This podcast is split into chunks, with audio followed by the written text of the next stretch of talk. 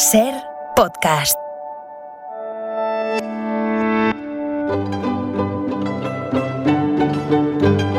En la ventana acontece, que no es poco, un relato personal de la historia con Nieves con Costrina, cadena Ser. Hoy tenemos otro capítulo de miguitas, de miguitas recogidas, ¿eh? Porque hace unos días, cuando contaste cómo España perdió el estado de Florida, entonces la Florida, nos sorprendió que en Miami hay un monasterio cisterciense del siglo XII, lo cual no pega ni con cola si tenemos en cuenta las fechas de la conquista de América o del descubrimiento, que se produjo en el siglo XVI. Sí, Vale, así pues es. hoy lo prometido es deuda. Venga, soluciona el enigma. Ahí, ahí vamos, ahí vamos. Y además enlaza con la pregunta que estuvisteis haciendo sobre qué película elegiríamos para Sí, ver si solo sí. pudiéramos ver una, que yo dije Ciudadano que Mm. de Orson Welles, ¿no? Que está inspirada en la vida del magnate y, mangante empresario periodístico William Randolph Hearst, que es un, bueno, era un tipo sin escrúpulos, un manipulador, obsesivo, con un peculiar síndrome de Diógenes acaparador, no de basura, sino de, de obras de arte. No está ¿no? mal. Sí, sí, No ahí mal. estaba el tío comprando al tuntún sin saber lo que compraba y sin, y sin ver ni, ni, ni saber las mitad, la mitad de las cosas que compraba, ¿no? Él, el, el ciudadano Kane al que da vida a Orson Welles con el guion que hizo Herman Mankiewicz es el culpable de que haya en Miami un monasterio anacrónico, fuera de su tiempo, ¿no?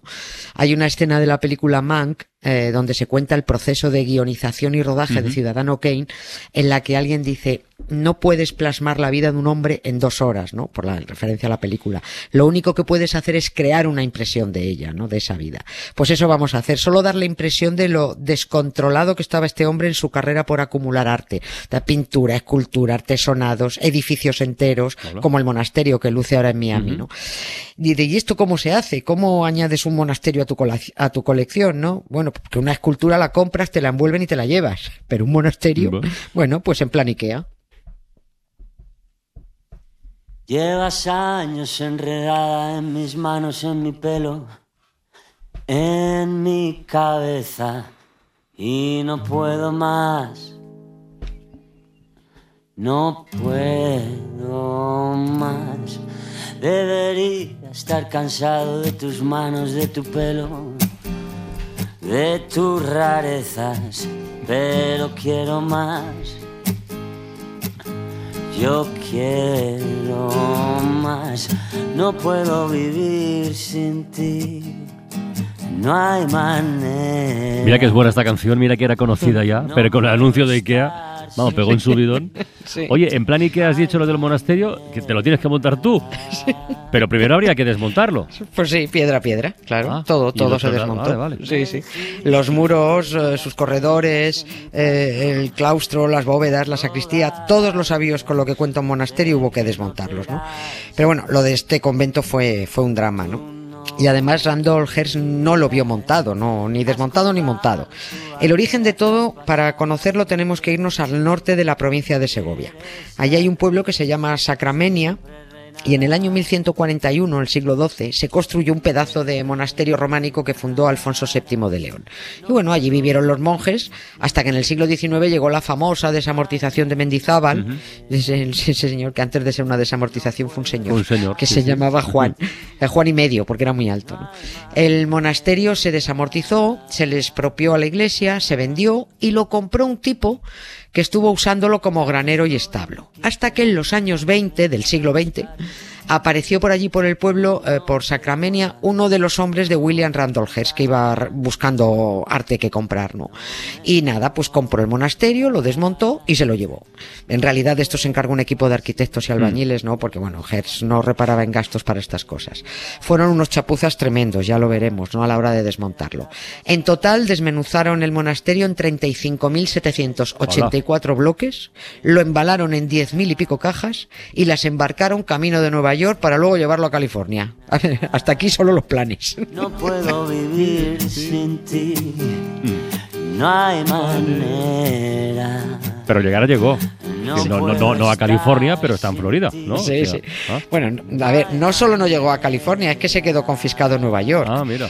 porque las autoridades sanitarias estadounidenses vieron que esas piedras venían embaladas en cajas con paja y prohibieron desembarcar el monasterio.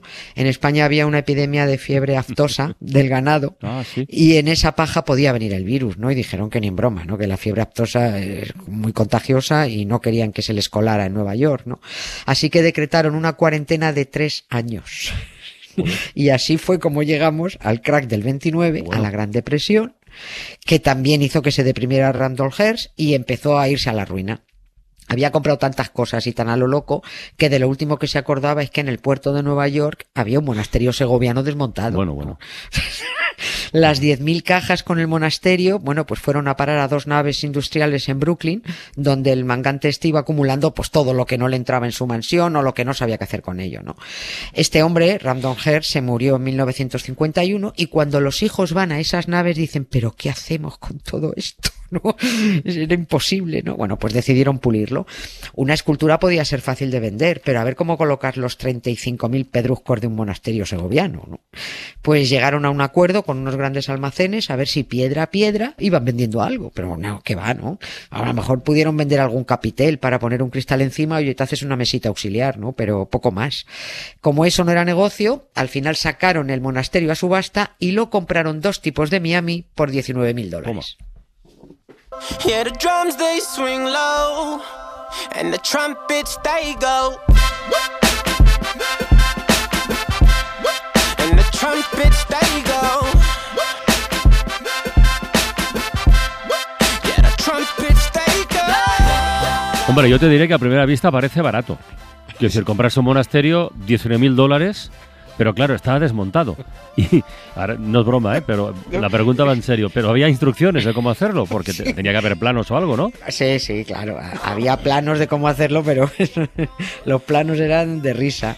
Y, y las piedras iban numeradas. Pero madre mía, qué numeración llevaban las piedras, ¿no? Aquello no había forma de que encajara de ninguna manera, porque aquel monasterio se había desmontado en un pueblo de Segovia hacía casi 40 años, había hecho un viaje transatlántico, guardado una cuarentena, esperado noticias en unas naves de Brooklyn, trasladado a unos grandes almacenes, o en fin. ¿esperaban que no faltara ninguna pieza? Pues pues, vete a saber las cajas que se, se podrían haber perdido o los capiteles que se habrían vendido, ¿no? Dos años se tiraron montando el monasterio, y a mí me parecen pocos. Y millón y medio de dólares tuvieron que emplear en ponerlo en pie. O sea que al final lo barato salió muy caro. Los 19 mil dólares salieron carísimos. Eso sí, les quedó monísimo, ¿eh? Cuando terminaron de apañarlo y quedó estupendo aquel monasterio del siglo XII en mitad de un barrio residencial de Miami, ¿no? Que siempre puedes presumir con los de la otra urbanización, ¿no? Si, si te dicen, pues mira, tenemos un club social que nos ha hecho Calatrava, pues mira, tú dices, bueno, nosotros tenemos un monasterio cisterciense del siglo XII que nos ha, nos ha salido más barato y además mejor rematado. Oye, ¿y tiene uso? ¿Lo usa en el monasterio o está de adorno solo? No, se usa, se, Se usa. usa, Dan, dan sus- sí, dan sus, vale. sí, sus, y sus cositas, sí. En el año 1964 lo compró la diócesis de Florida, pues para establecer una nueva sucursal de la multinacional ahí para las reuniones de sus clientes, ¿no? Pero también pasan por ahí unos 15.000 turistas al año para Fíjate. visitar unas instalaciones que sus propietarios enseñan con mucho orgullo, presumiendo de un monasterio español medieval, seguramente ante la sorpresa de alguien que pensara, ¿pero estos qué dicen? O, qué bien se les daba el románico en Florida, ¿no? Hace 11 siglos, que ni siquiera había nacido Colón. Oye, ¿alguna extravagancia artística más de- del calibre de esta del monasterio cisterciense que acaparar a este hombre, Hearst? Sí, sí, también se compraba castillos. También. Sí, sí. Hay una anécdota de cuando aún estaba casado con su esposa, con Verónica Wilson, que le dijo, querida, acabamos de comprarnos en Gales un castillo normando. Y preguntó ella, ¿Normando? ¿Quién es Normando?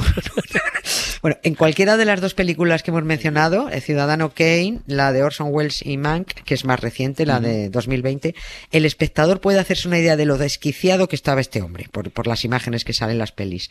Que por cierto, Ciudadano Kane tiene un gazapo gordísimo del que advirtieron a Orson Welles, pero que decidió dejarlo porque si no se le fastidiaba, la película se le iba abajo. No, no, no lo digo y no lo diga, es muy divertido averiguarlo. Cuando llegó el desastre bursátil del 29, Hearst tuvo que vender sus periódicos, su arte, sus propiedades y se retiró a su castillo de San Simeón, en California, a escribir guiones de cine para su novia Marion Davis, ¿no? Y allí es donde va Mankiewicz a hacer el guion de Ciudadano Kane con él, ¿no? La escena final de esta película cuando se va abriendo el plano con lo que tenía acumulado este hombre, eso ya es historia del cine, ¿no? Hay un diálogo mientras se abre ese plano, hay un diálogo de unas personas que están haciendo inventario de lo que hay allí y una le dice a otra, en el hall hay un templo de Brunei y varios artesonados españoles y parte de un castillo escocés. Pero entonces el castillo este de San Simeón también existe. Sí, sí, está allí. Ah. Y se- sí, es una locura, una locura, es una maldita locura de Castilla, de Castillo. Se visita, eh, se alquila para vídeos. Lady Gaga ha rodado allí alguno de sus videoclips. Y bueno, porque nos quedamos sin tiempo para contar todo lo que se llevó, no del mundo, sino de España. En los techos de las estancias más principales de ese castillo hay artesonados de Palencia, de Barbastro, de. Teruel. Sí, en la fachada principal hay dos medallones, uno de San Pedro y otro de San Pablo que le vendieron del convento de San Marcos de Ah, León, lo sí, que ahora es para es adornar. eso. Bueno, pues del- de ahí de San Marcos faltan dos medallones que están allí puestos en el, en el castillo de San Simeón. En el comedor está la sillería de la Catedral de la Seu d'Urgell, la de Lleida. O sea, aquello es un pastiche Y un, y impresionante. un chori el otro. Sí, sí. Oye, lo compraba.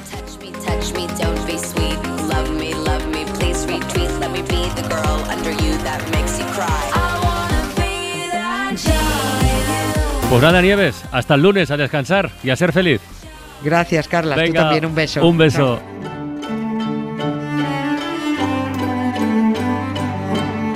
Para no perderte ningún episodio, síguenos en la aplicación o la web de la SER, Podium Podcast o tu plataforma de audio favorita.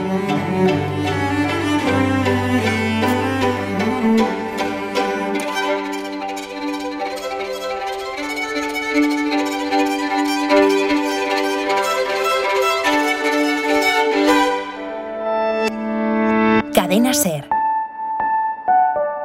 La radio.